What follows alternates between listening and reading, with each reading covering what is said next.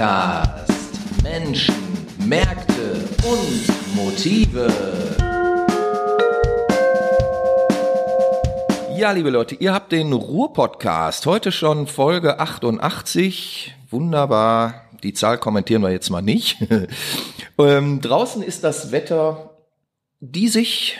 Es ist kalt, es ist nass und irgendwie ungemütlich. Und ich dachte mir, wenn es doch draußen ungemütlich wird, dann muss ich doch jemanden einladen, der wohlige Lebensgefühle transportieren kann und dies auch tut, unter anderem in seinen Büchern. Mir gegenüber sitzt der Uli Engelbrecht aus Bochum. Hallo Uli. Hallo, schönen guten Tag. Habe ich dich äh, angemessen eingeführt jetzt hier ins Gespräch? Ja, doch, wunderbar, wunderbar, ja, ja. Ich fand das Wort Lebensgefühle äh, äh sehr gut, weil Lebensgefühle und Klangwelten, ähm, das sind ja so zwei Worte, die häufig nicht so im üblichen Sprachgebrauch Verwendung finden, aber auf deiner Internetseite zum Beispiel. Und du kümmerst dich um die Lebensgefühle und die Klangwelten der 70er und 80er Jahre hauptsächlich. Hauptsächlich, ja. Wie kommt man auf sowas? Ja, wie kommt man auf sowas?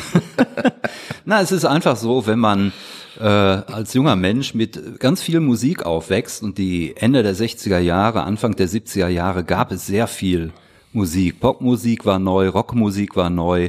Und äh, man hat ja zu jeder Zeit, jeden Monat, jede Woche quasi was Neues gehört.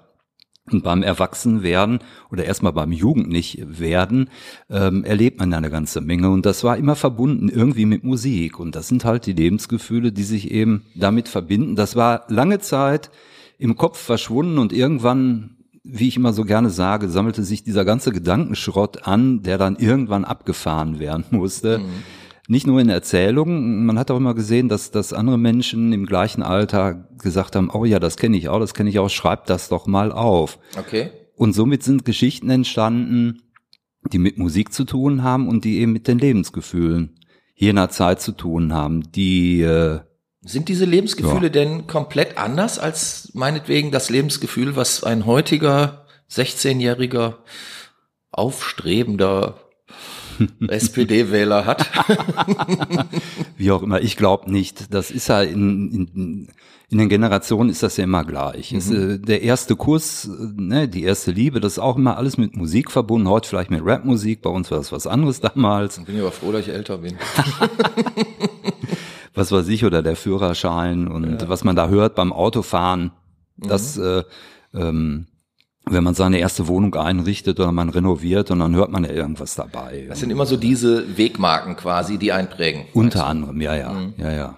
Oder wenn man in Urlaub fährt mit Kumpel zusammen und äh, man erlebt was, man hört gemeinsam was ja. oder auch für sich alleine oder entdeckt was gemeinsam oder für sich alleine. Das, da hat sich nicht viel dran geändert. Mhm.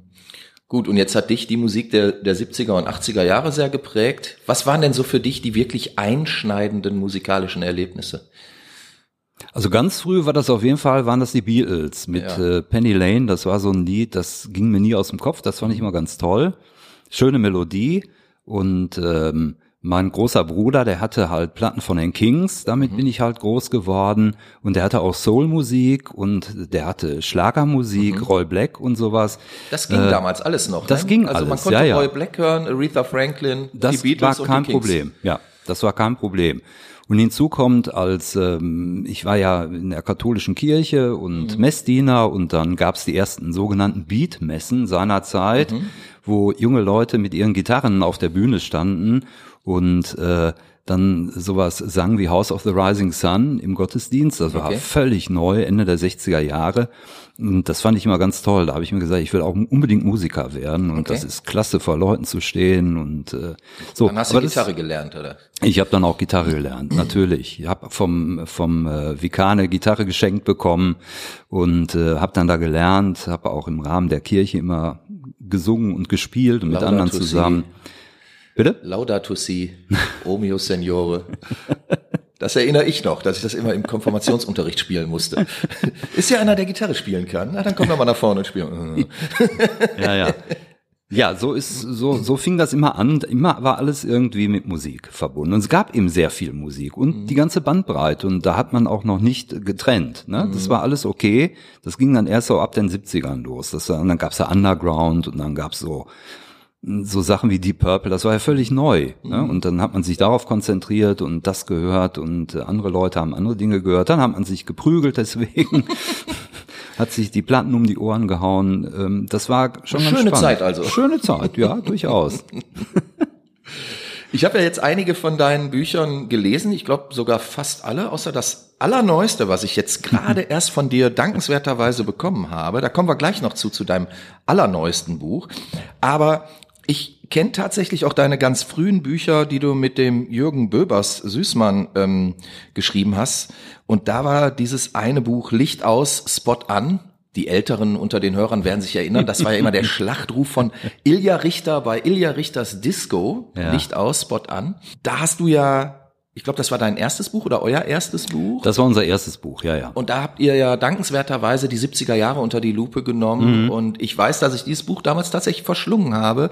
Und vieles von dem, was es an, was ihr an Lebensgefühl beschreibt, eins zu eins nachvollziehen konnte. So, ne? Und selbst heute noch kann ich, kann ich mich daran erinnern, so der, der erste Auftritt von David Dundas äh, bei Disco, ähm, das, das, das hat sich mir eingebrannt oder, oder Slade, als die dann plötzlich da auf der Bühne standen, das, das waren ja so, so markante ähm, Eindrücke, die, die man nicht vergisst. Wie, wie ist es dir denn damit gegangen? Ich meine, du hast diese Zeit ja nun wirklich in deinen Büchern sehr durchgekaut. Hörst du heute auch noch diese alten ähm, Platten? Hast du überhaupt noch Platten oder bist du mittlerweile zum Streaming übergegangen und Hip-Hop-Fan geworden? Nee, nee, ich besitze noch Platten, ich kaufe sogar immer noch welche hinzu. Guter Mensch, du. Ja, ähm, das, das Lustige ist ja, man entdeckt ähm, alte Sachen manchmal neu. Ne? Wenn man die nach 40 Jahren nochmal hört, hört man ganz andere Sachen, die, die, die, die sich da abspielen. Und äh, nee, nee, nach wie vor höre ich Platten und äh, CDs eher weniger, hab zwar auch welche, aber das ist dann eine gar andere Musik, das ist immer so mehr Jazz, äh, wo, wo es mir darum ging, auf Platten sind die sehr zerkratzt und das nervt. Ja, die meine Jazzplatten sind zerkratzt und McLaughlin, sowas zum Beispiel, höre ich Okay. dann gerne auf CD, das ist etwas sauberer. Oder auch Klassik, ne? Deswegen ist die CD ja überhaupt erst erfunden Oder worden. natürlich auch klassische klassische Musik, aber ähm, meine ganzen Rockplatten, die habe ich natürlich noch, die höre ich auch äh, regelmäßig, Die müssen auch so ein bisschen knistern, oder? Die müssen auch ein bisschen knistern. Es gibt äh, manche mm, Stücke, da sind an speziellen Stellen Knack, ist, ist ein Knack drin. Da weiß ich mal ganz genau, wann das passiert ist. Ne? Und das äh, ist natürlich schön. Da habe ich mir zwar dann mal eine nachgekauft, die dann keinen Knacks hat, aber hin und wieder höre ich mir die mit dem Knacks an. Ja. Man hat einen Knacks halt, ne? weil als Musikhörer und Liebhaber Hat man ja sowieso einen Knacks weg. hat man sowieso einen Knacks weg.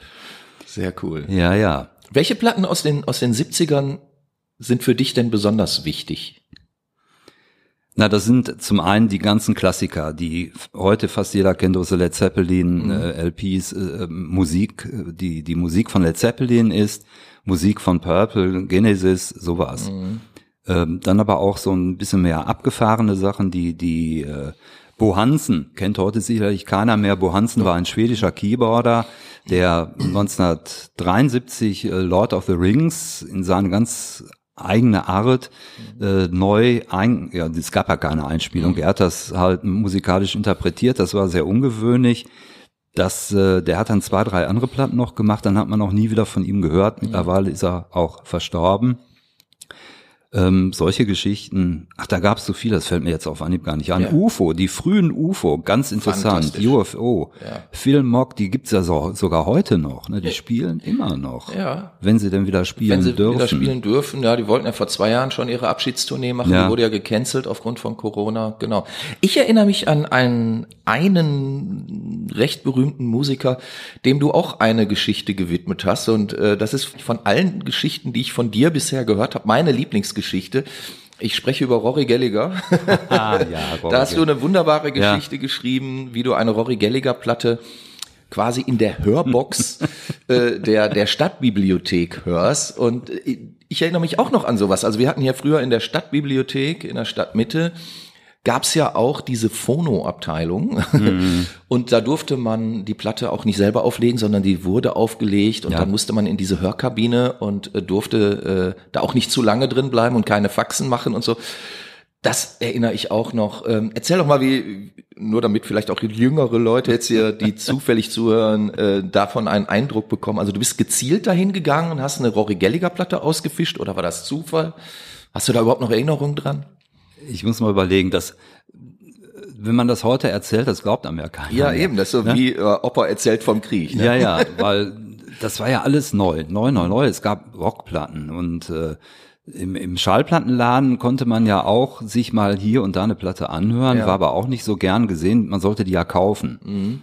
Je nachdem, in welchen Plattenladen man ging, so man denn einen Plattenladen in seiner Nähe hatte. Das war auch nicht so leicht. Die gab es ja nicht an jeder Ecke. Ja, in den 80ern schon. Da gab es In ja den 80ern, relativ in den viele. 70ern In den nicht mehr. 70ern nicht, nee. Mhm. Und äh, die Stadtbücherei in Bochum, ich bin da Bochumer, die hatte seinerzeit eine Musikbücherei. Und in der Musikbücherei war in den 70ern, frühe 70er ganz neu zum Beispiel Musikkassetten konnte man sich ausleihen. Dafür musste man einen Kassettenrekorder mitbringen. Äh, Dann wurde immer ausprobiert, ob der in Ordnung ist. Und äh, wenn das der Fall war, durfte man sich die Kassette ausleihen für zwei Wochen. Ähm, blöderweise hatte ich immer Rekorder von Quelle, diese Universum-Kassettenrekorder, die gingen regelmäßig kaputt. Das war sehr ärgerlich. Das war das eine mit den Musikkassetten, war ein sehr spärliches Angebot. Ähm, und dann gab's Schallplatten. Es gab Klassikplatten und es gab irgendwie zehn Rockplatten. Das war Creedence Clearwater, das war Status Quo, Rory Gallagher und irgendwie noch ein paar andere. Und da hatte ich Rory Gallagher quasi kennengelernt. Ich hatte mir die Platten einfach auflegen lassen wurde dann, man kam in so eine Schallkabine herein, die Platten, die gab's auch gar nicht im richtigen Cover, die waren in so einem Schutz, in so einem grauen Schutzcover. Und dann wurde die aufgelegt, die Lautstärke wurde eingestellt und dann wurde einem gesagt, ja nicht lauter machen. Man bekam Kopfhörer auf und dann konnte ich mir die anhören. Und äh, es war, glaube ich, das Debütalbum. Das hatten die seinerzeit von Gallagher. Und dann habe ich auch Status Quo gehört und Creedence Clearwater immer hin und her. Und irgendwann habe ich mir gesagt, Rory Gallagher ist einfach besser. So habe ich den kennengelernt. In der Stadtbücherei, in einer Schallschutzkabine. Das ist schon sehr schräg. Ne? Weil sowas wird ja nicht im Radio gespielt. Nee, richtig. Aber es ist doch eine tolle Geschichte. Also Das ist meine, eine tolle Geschichte. Und da verstehe ich dann auch äh, das Wort Lebensgefühl wieder, weil das ist natürlich äh, ein Eindruck, den behält man, glaube ich, fürs Leben tatsächlich. Das ist Ne? so. Also das kann ich, kann ich sehr gut verstehen. Ähm, ja, also wie gesagt, der geneigte Zuhörer hört heraus, dass wir uns auch schon ein paar Tage kennen und dass ich dein Oeuvre äh, äh, so ein bisschen äh, präsent habe. Und diese Rory Gallagher Geschichte, ich kann sie wirklich nur empfehlen. In, in welchem Buch von dir ist sie enthalten? Die ist in dem äh, Samtkord äh, Strass, Samtkord Strass und Soundgewitter. Richtig, das ist aber auch schon ein paar Jahre her, ne? Das ist Zehn auch schon Jahre oder so. zehn Jahre, ja, glaube ich. Hm. Ihr habt dann, nachdem ihr dieses Buch über die 70er Jahre gemacht habt, Licht aus Spot an, habt ihr dann ein Buch quasi über die 80er Jahre gemacht, ne? Ja. Skandal im Sperrbezirk. Ja. Wie kam, kam diese Kehrtwende zustande oder war es eine logische Abfolge für Das euch? war eigentlich eine logische Abfolge, weil Jürgen und ich, wir sind ja fast gleich ähm, vom Jahrgang her. Und äh, man muss sagen, die beiden Bücher, die gibt es natürlich nicht mehr, die sind schon sehr alt, die sind 95, glaube ich, erschienen, 95, 96 Ja. in dem Zeitraum. Das lag uns am Herzen seinerzeit, weil wir beiden uns immer getroffen haben, haben über alte Zeiten geredet, über Musik, über das, was uns da begegnet ist. Und dann kam eben die Idee, lass uns doch mal ein Buch machen. Etwas, was es noch in der Form nicht gibt. Weil es gibt natürlich und gab damals auch Bücher über die Musik der 70er, aber das waren keine äh, Geschichten, das waren mehr so Biografien. Ne? Da kamen keine Lebensgefühle vor und nichts. Und dann haben wir uns hingesetzt und haben mal überlegt, was, was hat das alles mit uns gemacht und in welchen Situationen hat das was mit uns gemacht. Und deshalb sind die Geschichten dann so geworden, wie sie waren, eben, dass man das nachvollziehen kann. Wie die Diskothek im WDR zum Beispiel ablief mit Mel Sandok Ja. oder eben die Disco mit Ilja Richter. Das haben wir dann ähm, in einem 80er Buch ähm, haben wir das äh, fortgeführt. Allerdings äh, war das dann ein bisschen erwachsener vom von oder ein bisschen seriöser, sag ich mal. Ähm, ein bisschen ernsthafter auch, weil da waren wir auch schon älter Ja. und haben auch Musik anders erlebt. Da wir Und die beide Musik auch war ja auch eine andere zu der die Zeit. dann Musik war eine andere. Und da wir beide zu dem Zeitpunkt ähm, journalistisch auch tätig waren bei einer Zeitung, hatte man auch Berührung Mhm. plötzlich äh, mit mit Stars. Ne? Der, der Jürgen war, glaube ich, mit den Simple Minds mal unterwegs Mhm. und hat dann darüber berichtet. Und ich hatte ja mit Emerson Lake and Palmer mein Vergnügen, Mhm. äh, Interview mit Keith Emerson und Karl Palmer. Also das waren dann schon ganz andere Momente, die sich auch anders dargestellt haben. Mhm. Da ging man ja nicht mehr so naiv und unbeholfen dran. Was auch so ein bisschen schade ist eigentlich, ne? Also wie gesagt, ich habe hab die Sachen ja auch gelesen Mhm. und ähm, auch eigentlich zum, zum Zeitpunkt äh, der Herausgabe der Bücher, weil mich hat das ja auch immer alles brennend interessiert und so weiter und so fort. Und ich hatte so dieses, ja, heute sagt man juvenile äh, eures ersten Buches, habe ich im zweiten dann auch so ein bisschen vermisst. Also Ja, man, ja, man hat dann schon schon äh, äh, dem Buch auch äh, entnommen, dass dass ihr euch professionalisiert habt, Mhm. was ja häufig dann auch so ein bisschen der der Tod der Spritzigkeit ist oder so. Ne? Also Das- ist aber natürlich trotzdem äh, ein Buch, was ich sehr empfehlen möchte und liebe Leute, guckt, dass er das auf eBay bekommt. ähm, ich schreibe es auch noch in die Show Notes rein, äh, wie die Bücher heißen und äh, wo sie damals erschienen sind und so. Also soll keiner sagen, er hat davon nichts gewusst. Genau. Nee, aber das spiegelt ja auch die Zeit wieder. Ne? Mhm. Also ich sag mal, in in 70ern die Rockmusik und besonders so die, die Glam-Rock-Musik, da, da gab's ja auch viel Quatsch und viel Blödsinn und, und äh, vieles, wo man heute sagen würde, so Junge, Junge, Junge, da hat man sich das damals wirklich angehört und guck mal, wie die aufgetreten sind und so. Teilweise aber auch hervorragende Instrumentalisten, ähm, hervorragende ähm, Gitarristen, Keyboarder, Schlagzeuger etc., die in den Bands gespielt haben und eine ganz innovative und, und tolle Musik ja auch gemacht haben.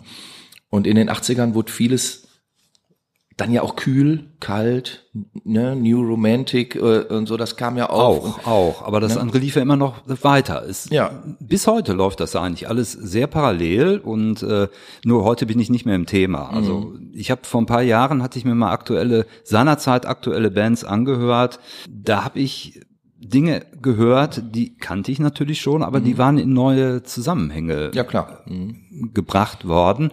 Das war interessant, aber das hat mich dann nicht mehr so angemacht. Ne? Das ist, äh, ich meine, wenn man äh, 16 ist, ähm, springt man eher auf irgendwas an, als wenn man hinter 46 oder 56 ist. Ja, klar. Dann, dann ähm, sind neue Sachen nicht mehr so das Ding, man geht eher zurück. Ich habe dann ganz andere Sachen für mich entdeckt. Was weiß ich, ähm, so Crooner-Musik der 40er Jahre oder sowas aus Amerika. Okay. Ähm, und höre mir so, solche Sachen dann einfach mal an, weil das ja auch spannend ist, weil das sind ja auch wieder Grundlagen für irgendwas anderes, was Menschen heute machen. Also, Also es gibt jetzt immer wieder viel zu entdecken. lieber Bing. Crosby als Black Davis. Oder wie? Muss ich das verstehen? Naja, nehmen wir sowas wie Frank Sinatra zum Ja, Beispiel, okay. ne, dass man sich anhört, die ganz frühen Werke, die späteren und so. In das- The Wee Small Hours, ein hervorragendes Album. Zum Beispiel, ja.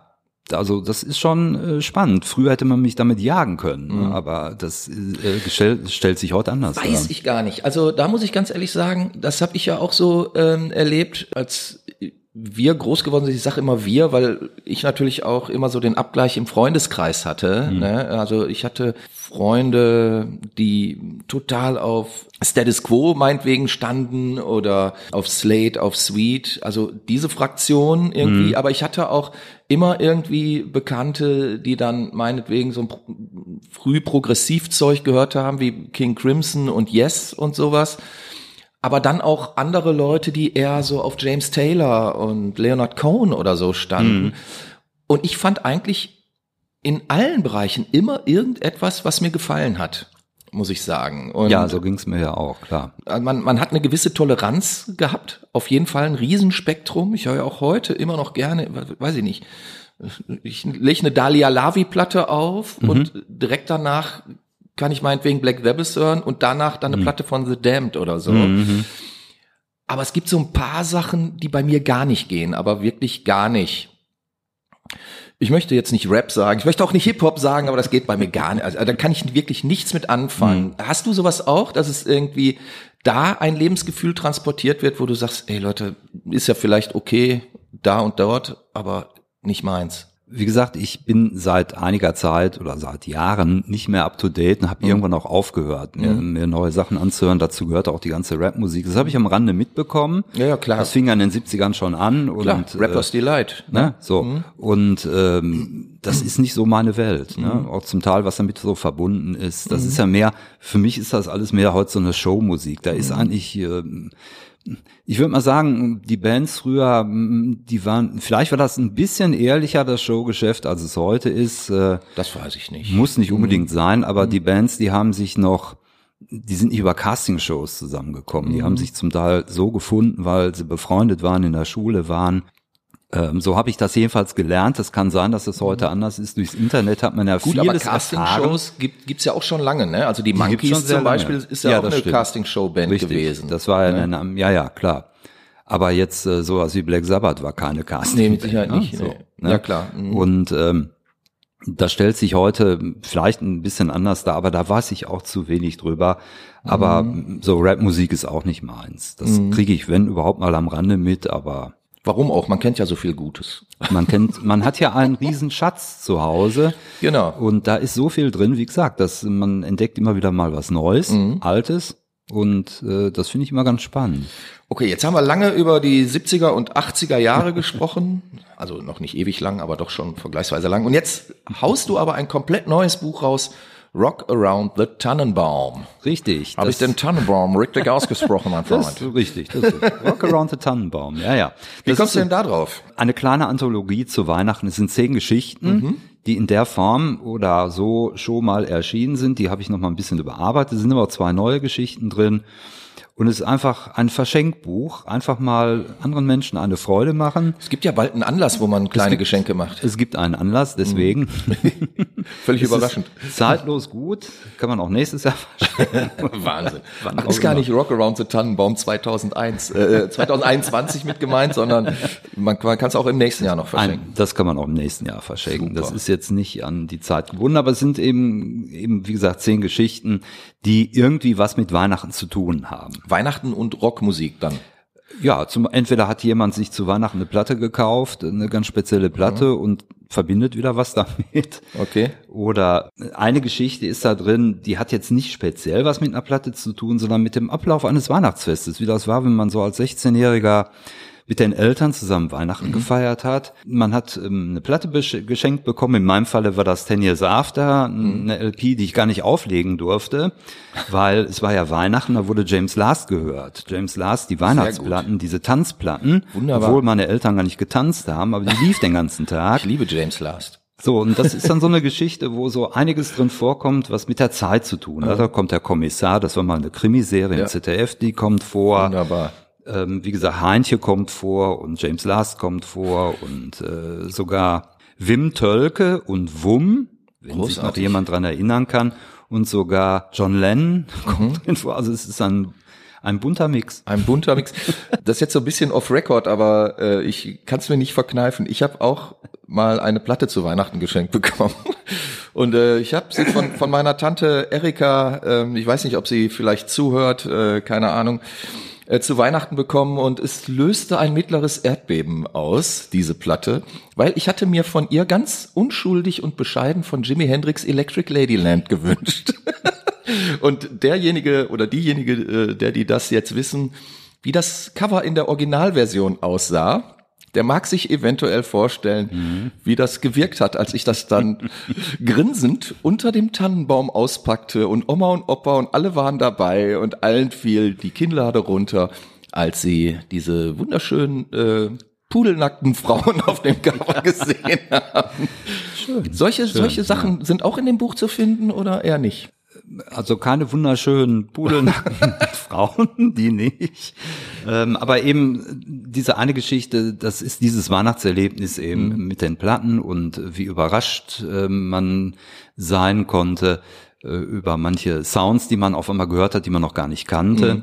Das ist das eine. Es geht um eine, eine andere Geschichte, da geht es um Mike Oldfield, um die neue Platte, die ich mir, glaube ich, 2017 hat er eine rausgebracht, die hieß Return to Oma Dawn Ah. und knüpft an Oma Dawn von 75 an. 1975. Was ja noch ein großes Album war von ihm. Richtig. Und dazu ist mir was eingefallen. Dazu gibt's halt auch eine Geschichte und ähm, die anderen weiß ich jetzt gar nicht, müsste ich reingucken. Ja, du musst ja nicht. Du musst ja nicht in dein eigenes Buch reingucken. Das ist ja langweilig. Kennst du ja schon.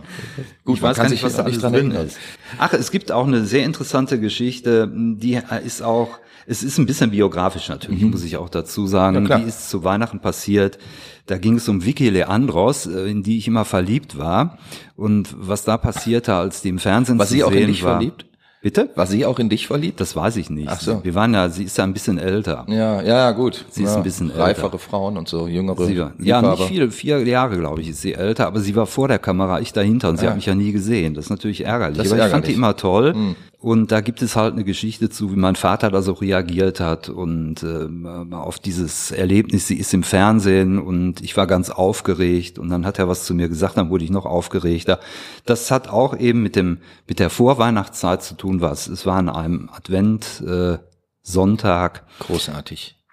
Oder eine andere Geschichte, ich, ähm, das, die hat mit meiner Arbeitswelt in den 70er Jahren zu tun gehabt. Ich war ja mal bei Opel tätig, habe da eine Ausbildung gemacht und äh, später war ich da als Maschinenschlosser tätig, auch auf Nachtschicht. Mhm. Und da gab's dann ein Erlebnis auf Nachtschicht und da spielt äh, eine Rolle Kate Bush und Mark Knopfler mhm. und also die Dire Straits und ähm, solche Dinge sind da, wo wir da mit dem kleinen Plastiktannenbaum da in der Polsterei saßen und das war alles ganz schräg. Grandios. Also ich habe jetzt schon Spaß, deine Geschichten zu lesen. So, du hast mir hier eben was untergeschoben. Komm, wir machen das jetzt einfach mal. Ich, äh, also das jetzt wirklich überhaupt nicht abgesprochen hier. Du hast mir das einfach rübergereicht und gesagt, komm, wir machen das gleich mal. Dann machen wir das doch jetzt. Ich weiß nicht, worauf ich mich einlasse. Ich weiß nur, dass ich immer den, den anderen Part lesen muss. Genau. Welchen möchtest du? Eins oder zwei? Nee, du fängst an. Du bist Freund eins. Ich, fange ich wohl Freund, Freund zwei. Das ist eine kleine Geschichte, die heißt Klaus Nomi war ja eigentlich Bäcker. Ah, so. Hast du überhaupt die Klaus Nomi Dokumentation Nomi Song gesehen? Ja. Und groß, oder? Ja, super. Also Klaus Nomi. Die Älteren werden sich erinnern. Ganz spannender Typ, ja. Ja, auf jeden Fall. Ja, machen wir mal. Ja, hau mal rein. Okay. Blondie? Hieß die nicht Debbie? Debbie war die Sängerin, Blondie die Band. So ähnlich wie später bei Nena. Na, na, na. Ich meine nicht die Musik, ich meine jetzt von der Besetzung her. Erst gemeinsame Band, dann Sängerin und Band, dann nur Sängerin und irgendwelche Musiker. Ach so, ja. Die ersten zwei Platten der Amis, die sind gut, unkompliziert, total locker vom Hocker, voll 60s mäßig. Es war genau die richtige Musik zur richtigen Zeit, um diese ganzen Protzbands aus dem Kopf zu kriegen. Da hast du sicherlich recht. New Wave eben. Du kennst doch meine Platte von Divo, die so komisch rote Plastikförmchen auf dem Kopf tragen. Oder die von den Residents mit Frack, Zylinder und Augapfel-Ganzkopfmaske auftraten. Ja, die kenne ich. Ganz großes Kino. Die Residents habe ich sogar mal live gesehen. Ach. Ja, die waren ganz schön schräg. Ein Multimedia-Spektakel mit wunderschönen, außerirdisch jenseitig gespielten Coverversionen. Klaus Nomi war auch schräg. Klaus Nomi? Du meinst diesen Typ mit der hohen Stimme und den kubistischen Klamotten? Genau den. Der war ja eigentlich Bäcker, kam aus Essen. Echt jetzt? Der war Bäcker? Heino war auch Bäcker. Heino war aber kein New Wafer in New York. Wohl wahr. Er hat später Songs von Nena, den Ärzten Rammstein und Westernhagen und anderen gecovert. Ganz schön schräg. Naja, gecovert wurde schon immer. Und wenn nicht Songs, dann Stile, Attitüde, Zeitgeist und so weiter. Denk mal an die Stray Cats. Oh ja, die drei Rockabillys spielten total reduziert, nur mit Kontrabass, Stand, Snare und E-Gitarre. Und die sahen so aus, wie man als Rocker in den 1950er Jahren so aussah. Die Musik war echt erfrischend. Klar, aber B-52s waren auch klasse, zelebrierten eine Art Retrofuturismus und spielten ebenfalls sehr erfrischend. Und es wurde schon munter experimentiert damals mit Kunst und Künstlichkeit, mit Maschinen und Mummenschanz. Und strubbeligen Haaren oder extrem wüst aufgetragener Schminke. Ich sag nur Daniel Dax, Dalbello, Poison Ivy und natürlich die Cramps. Gab schon interessante Frauen, aber mehr so im Untergrund.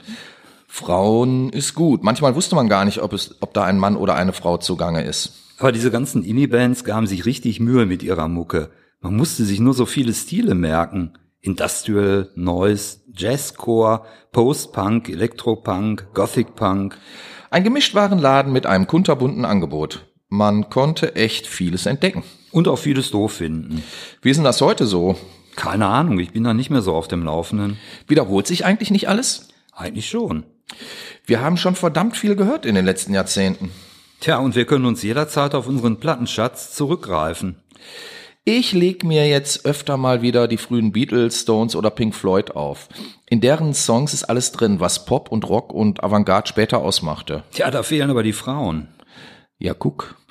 Denk dir bei den drei Bands einfach ein paar Frauenstimmen dazu, dann passt das schon irgendwie. Macho. Hihi.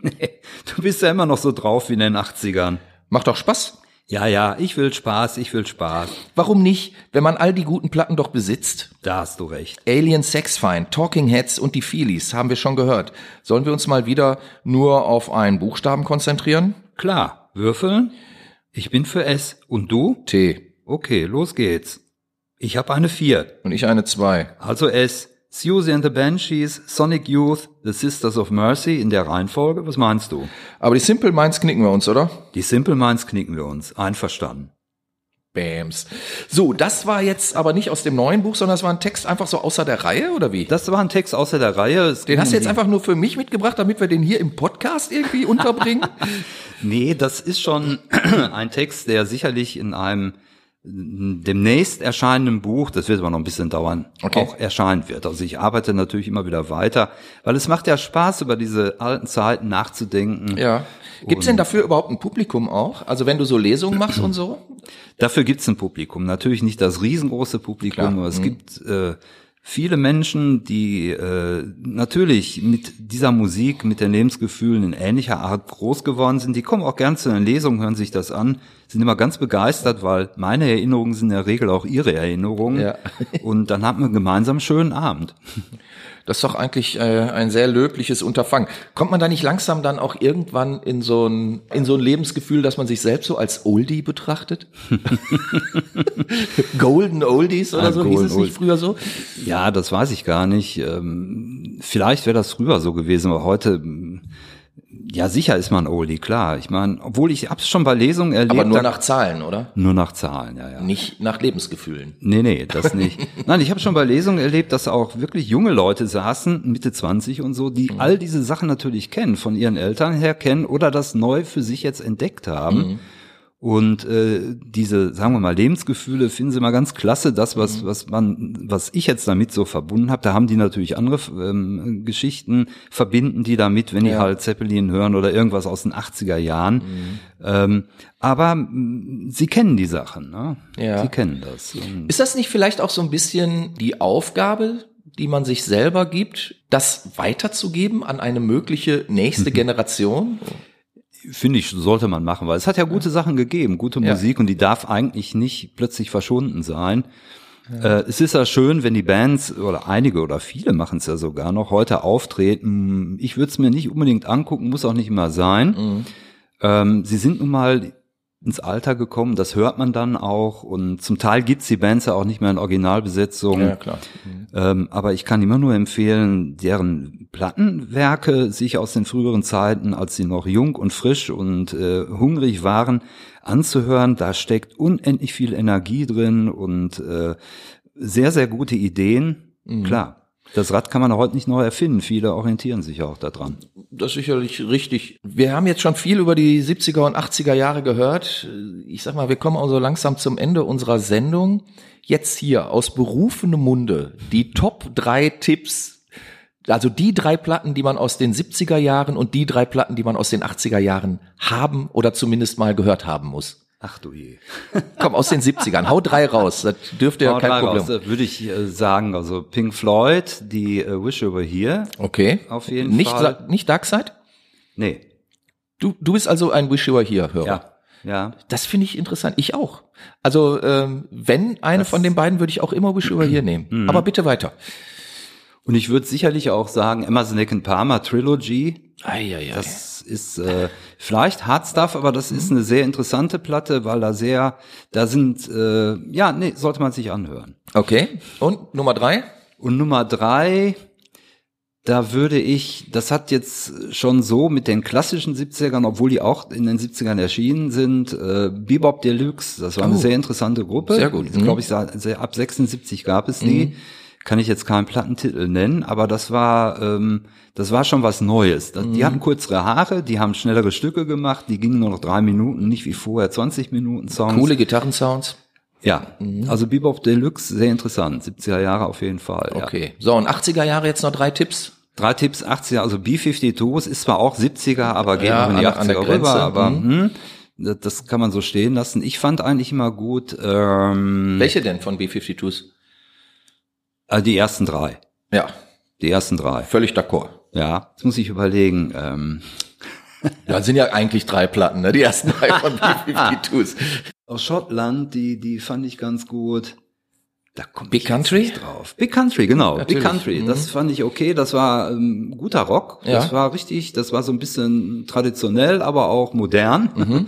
und ging gut ab. Und 80er, was fällt mir da noch so ein? Da könnte dir zum Beispiel Prince einfallen. Prince, genau, der war gut. Der war gut. Prince, der war gut. Der war gut. Der hat ein paar gute Sachen gemacht, ja? Da kann man wohl mal so sagen, ja. Mhm.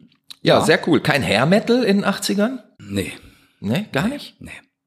Wie, wie bist du überhaupt mit Metal? Also ich meine, Metal war ja auch. Eigentlich schon. Metal mag ich eigentlich gerne, aber das früher gab's das ja noch nicht. In den 70ern hieß es ja noch Hardrock. Da hieß es noch Hardrock. Da hieß es Hardrock. Da fingen ja so Leute wie ähm, Black Sabbath.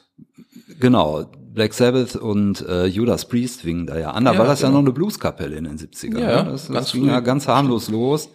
Ja, nee, die UFO haben ja auch, äh, die ersten beiden Platten war ja auch so ein bisschen Space Rock, Boogie. Ja, und ja. dann erst mit Michael Schenker sind sie ja erst härter geworden. Ne? Und melodiöser auch. Ja, genau. und überhaupt geradliniger, drei ja, Minuten Songs ja, und so. Nee, nee, das war ganz okay. So, so Metal, also was ich immer gut finde, sind Sachen, wo viel Melodie drin ist. Also Iron Maiden fand ich immer ganz klasse. Mhm. Was die so machten, das war gut. Die haben auch versucht, was ja auch schwer ist, ähm, immer neue Einflüsse auch ein bisschen mhm. mit reinzubringen, damit nicht jedes Stück sich gleich anhört. Ja, hast du die neue Maiden schon gehört? Nee, mhm. nee. Aber die sind äh, ja immer noch am Start, das ist auch toll. Ja, das ist auch gut. ohne Frage. Mhm. Ja, ja, nee, aber mit Metal hat sich's auch, auch heutzutage, aber das ist mehr so Symphonic Metal, mhm. so Symphony X und Dream Theater, sowas okay. finde ich ganz gut. Ne? Okay. Weil das ist natürlich das ist ja auch Kopfmusik, ne? Ja. Also, ja, ja und, und, und setzt so ein bisschen auf die alten äh, äh Prog-Rock-Stars auf. Richtig, ne? das, mhm. deshalb gefällt mir das wohl auch, weil äh, das erinnert an Strukturen von früher und mhm. äh, ich finde das eigentlich immer ganz gut. Okay. Ja, dann haben wir drei Tipps aus den 70ern, drei aus den 80ern. Dann würde ich sagen, liebes Publikum, so viel für heute. Ja, Uli, herzlichen Dank, dass du da warst. Ganz kurze Frage zum Schluss. Was wird's als nächstes von dir geben? Ich bin dabei. Das nächste Buch, eine Schublade in der Wolke wird das heißen. Oh. Das weiß ich schon. Und das wird äh, wieder ein Mix sein aus 70er, 80er, 90er Jahre äh, Musikgeschichten. Allerdings ähm, auch ein bisschen, ja, Lebensgefühle und ein bisschen literarischer aufbereitet. Mal gucken, was das wird. Ein bisschen anders halt. Ein bisschen anders, ja. Alles klar. Dann sage ich herzlichen Dank, dass du da warst. Ja, bis dahin Dank, alles Gute mhm. und tschüss. Danke. Tschüss. Ruhr Podcast.